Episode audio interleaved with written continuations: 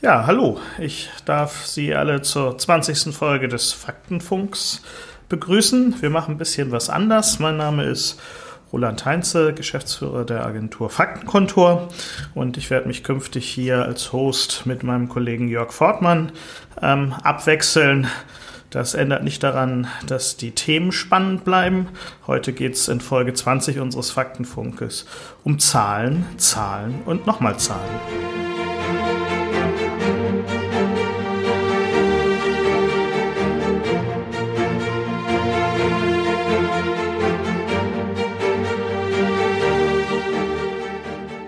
Wen laden wir ein, wenn wir über Zahlen reden wollen? Am besten gestandenen und erfahrenen Marktforscher. Das ist uns heute gelungen. Wir haben beim Institut für Management und Wirtschaftsforschung mal reingehorcht, wen sie uns empfehlen könnten. Ja, und es wurde uns Sven Gaber vorgeschlagen, den ich ganz herzlich begrüße hier heute Morgen. Ähm, wie verliebt muss man eigentlich in Zahlen in Ihrem Job sein, Herr Gaber? Ich meine, so den ganzen Tag sich Tabellen angucken, ist das nicht ein bisschen langweilig? Das ist überhaupt nicht langweilig äh, für einen Markt- und Meinungsforscher. Äh, natürlich muss man Zahlen und auch das Prozentrechnen mögen. Auch die Statistik äh, sollte man schon mal gekannt haben. Aber auch ein Arzt muss Blut sehen können. Und wir sind nicht nur reine Datenknechte, denn wir müssen auch noch ein paar andere Fähigkeiten mitbringen in der Markt- und Meinungsforschung. Wir müssen ja die Zahlen, die wir bekommen, auch interpretieren. Wir müssen Zusammenhänge herstellen aus diesen Zahlen. Dabei hilft einem die Statistik. Aber der analytische Blick des Forschers gehört auch dazu. Und was man auch unbedingt mitbringen sollte, Neugierde auf immer neue Themen und auf die Meinung der Menschen. Das führt mich ja gleich zu meiner nächsten Frage. Ich frage mich ja immer, wie groß ist denn der Arbeitsaufwand für so eine Studie? Ist das viel und worauf muss ich da eigentlich achten, wenn ich das mache? Ja, das ist äh, wie in allen äh, Studien, es geht mit einer guten Konzeption los. Das ist auch in der Marktforschung das A und O. Ich muss mich fragen, was will ich wissen? Von wem kann ich das erfahren? Wer ist also meine Zielgruppe? Welche Erhebungsmethode eignet sich äh, dafür, das rauszukriegen, was ich rauskriegen will? Und was eignet, wie kann ich die Zielgruppe ansprechen? Welche Fallzahl brauche ich, etc.? Wenn ich das festgelegt habe, geht es im nächsten Schritt daran, dass ich äh, die richtigen Fragen richtig stelle. Ich muss also die Sprache meiner Zielgruppe sprechen. Die müssen verstehen, was ich wissen will, um dann eben auch äh, mir Antworten zu geben auf die Fragen, die ich äh, habe. Man erlebt das ja immer wieder, dass äh, Menschen denken, na gut, ich stelle schon als Zweijähriger mehrere hundert Fragen am Tag, da kann ich auch so einen Fragebogen machen. Und dann kommen da so Stilblüten raus, äh, das hatte ich mal in einer schriftlichen Befragung irgendwo gesehen. Fühlen Sie sich nicht ausreichend informiert oder hätten Sie gern mehr Informationen? Antwortmöglichkeiten ja oder nein.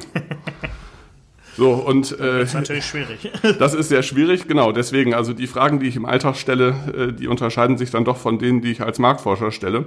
Also auch das muss ich richtig machen. Dann muss ich richtig machen, eine saubere Stichprobe ziehen oder ziehen lassen und die Interviews korrekt führen. Denn erst wenn das alles sauber gelaufen ist, dann kann ich auch wirklich in der Analyse mit den Zahlen, die ich bekomme, arbeiten und ein äh, verlässliches Gesamtbild äh, bekommen und daraus äh, sozusagen die Geschichte aus den Zahlen ablesen. Eine beliebte Diskussion ist ja dann auch immer wieder, ab wann ist so eine Studie eigentlich repräsentativ? Und da gibt es sehr, sehr unterschiedliche Antworten. Was sind denn die wichtigsten Parameter, damit ich eine Studie dann auch als repräsentativ bezeichnen kann?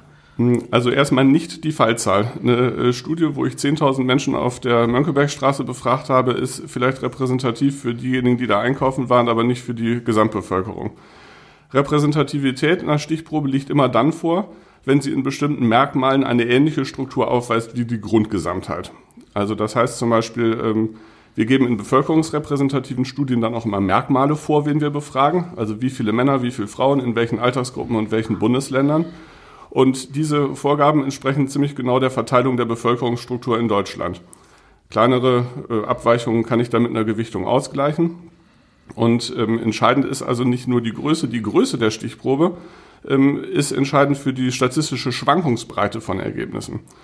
Also in jeder Stichprobe habe ich ja, wenn ich eine Frage stelle, einen gewissen Zufallsfehler drin. Wenn da 50 Prozent der Menschen Ja und 50 Prozent der Menschen Nein sagen in der Stichprobe, kann das trotzdem sein, dass in der Gesamtbevölkerung vielleicht die Verteilung bis zu 47 zu 53 ist. Ähm, und das gleiche ich eben dann durch die Stichprobengröße aus. Es hat sich etabliert, dass man 1000 Befragte bevölkerungsrepräsentativ befragt. Da liegt die Abweichung bei plus minus drei Prozent. Wenn ich die minimieren will, wenn ich die halbieren will, muss ich schon 4000 Leute befragen. Das äh, ist zeitaufwendig, kostenaufwendig und so hat sich das irgendwo etabliert, dass man im Regelfall bei 1000 stehen bleibt. Schwankungsbreite ist eine schöne, ein schönes Stichwort. Ähm, es stehen ja wieder Wahlen in den USA an. Und wenn man sich mal die Umfragen und Analysen nicht nur für die letzten US-Wahlen, sondern auch für die eine oder andere Bundestagswahl anschaut, ähm, lagen ganz viele Marktforscher immer ziemlich daneben. Wie kommt denn das zustande? Ja, man muss erstmal sagen, Umfragen im Vorfeld einer Wahl sind keine Prognose des Wahlergebnisses. Umfragen im Vorfeld einer Wahl messen die politische Stimmung im Befragungszeitraum. Und ähm, ja, da gibt's einmal auch natürlich die Schwankungsbreiten, die ich ein Stück weit äh, natürlich auch durch äh, Gewichtung ausgleichen kann. Aber es ist noch ein anderes Phänomen. Also vor 40 Jahren, sag ich mal, konnte man äh, ziemlich sicher sagen, da sagte einer mir vier Wochen vor der Wahl, tut's noch so weh, SPD, die wähle ich, dann hat er das auch vier Wochen später getan. Oder auch äh, ein anderer sagte Augen zu CDU, traf auch in einem halben Jahr später noch zu. Heute ist es so, ähm, die Menschen entscheiden sich erst äh, oftmals kurz vor der Wahl, ob sie überhaupt zur Wahl hingehen. Und manche entscheiden sich erst in der Wahlkabine, wo sie ihr Kreuz setzen. Es haben einfach die äh, Parteibindungen abgenommen, die Wählermilieus lösen sich auf. Und ähm, es wird auch viel häufiger natürlich taktisch oder nach dem gewählt, was so in den letzten Tagen vor der Wahl noch an Mobilisierung passiert ist. Und da kann es dann eben passieren, dass ich eine Woche vor der Wahl sage, ich äh, wähle SPD oder CDU und dann merke ich, Mensch, also vielleicht ist es doch klüger, mal die Grünen oder die FDP zu wählen, um irgendwas, äh, irgendeine Koalition zu stärken oder ähnliches. Na, dann bleibt es auf jeden Fall länger spannend. Es bleibt länger spannend. Vorteil an der Stelle. Ähm, es gibt ja nicht nur quantitative Befragungen, sondern auch qualitative Befragungen. Also ich frage deutlich weniger Menschen, das aber viel intensiver. Bekommt man da wirklich mehr raus? Es ist was anderes, was man rausbekommt. Also in den Repräsentativumfragen äh, möchte ich Verteilungen zuverlässig messen, wie viele Menschen haben Meinung A oder Meinung B. In qualitativen Studien geht es darum, dass ich ähm, versuche, Hintergründe und Motivationen herauszubekommen für Einstellungen, für Verhalten oder Verhaltensabsichten. Was war das Spannendste, was Sie in Ihrer Karriere in so einem ähm, qualitativen Befragung mal erfahren durften? Erinnern Sie sich dran? Also die Studie, die qualitative Studie, die die ja, teilweise fast schon bedrückendsten Ergebnisse brachte, war tatsächlich eine Studie, die wir mal gemacht haben bei ähm, Menschen, die nach einer gewissen Zeit im Pflegeheim haben wir die befragt und ihre Angehörigen. Das hat schon, also das war tatsächlich was, was einem auch nahe ging, was man da so alles äh, erfahren hat. Und was ist etwas, was Sie immer noch mal fragen wollten oder was Sie immer noch mal untersuchen wollen? Ähm, also wir haben jetzt ja ähm, sehr viel schon zur Corona-Krise gemacht. Wir haben uns mit Arbeitnehmern, mit Führungskräften, mit Kinderärzten äh, unterhalten über die Corona-Krise und die Folgen. Ähm, ich würde mich jetzt total gerne mal mit Kindern und Jugendlichen, mit Eltern, mit Lehrern, auch mit Angehörigen von Heimbewohnern etc. darüber unterhalten, äh, wie sie die ganze äh, Phase seit dem Lockdown und auch mit den jetzigen Einschränkungen ähm, wahrgenommen haben und wahrnehmen, welche Sorgen und Ängste sie da für die Zukunft haben, aber auch, was sie vielleicht an spannendem, positiven Neuem kennengelernt haben. Also hier der Appell an alle, die so eine Studie mal in Auftrag geben wollen, ähm, sich beim Institut für Management und Wirtschaftsforschung und bei Ihnen zu melden. Ich erahne, das ist in guten Händen. Vielleicht zum Abschluss noch eine Frage. Nun gibt es ja total viele Marktforscher äh, und immer wieder neue, die sich in den Markt drängen mit sehr unterschiedlichen äh, Methoden, mit denen die dann unterwegs sind.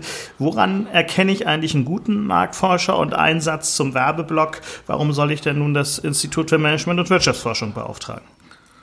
Also was uns im IMWF auszeichnet, denke ich, ist, dass wir ähm, die Rundumbetreuung von der Konzeption bis zur ähm, Ableitung von Handlungsempfehlungen aus den Ergebnissen aus einer Hand anbieten.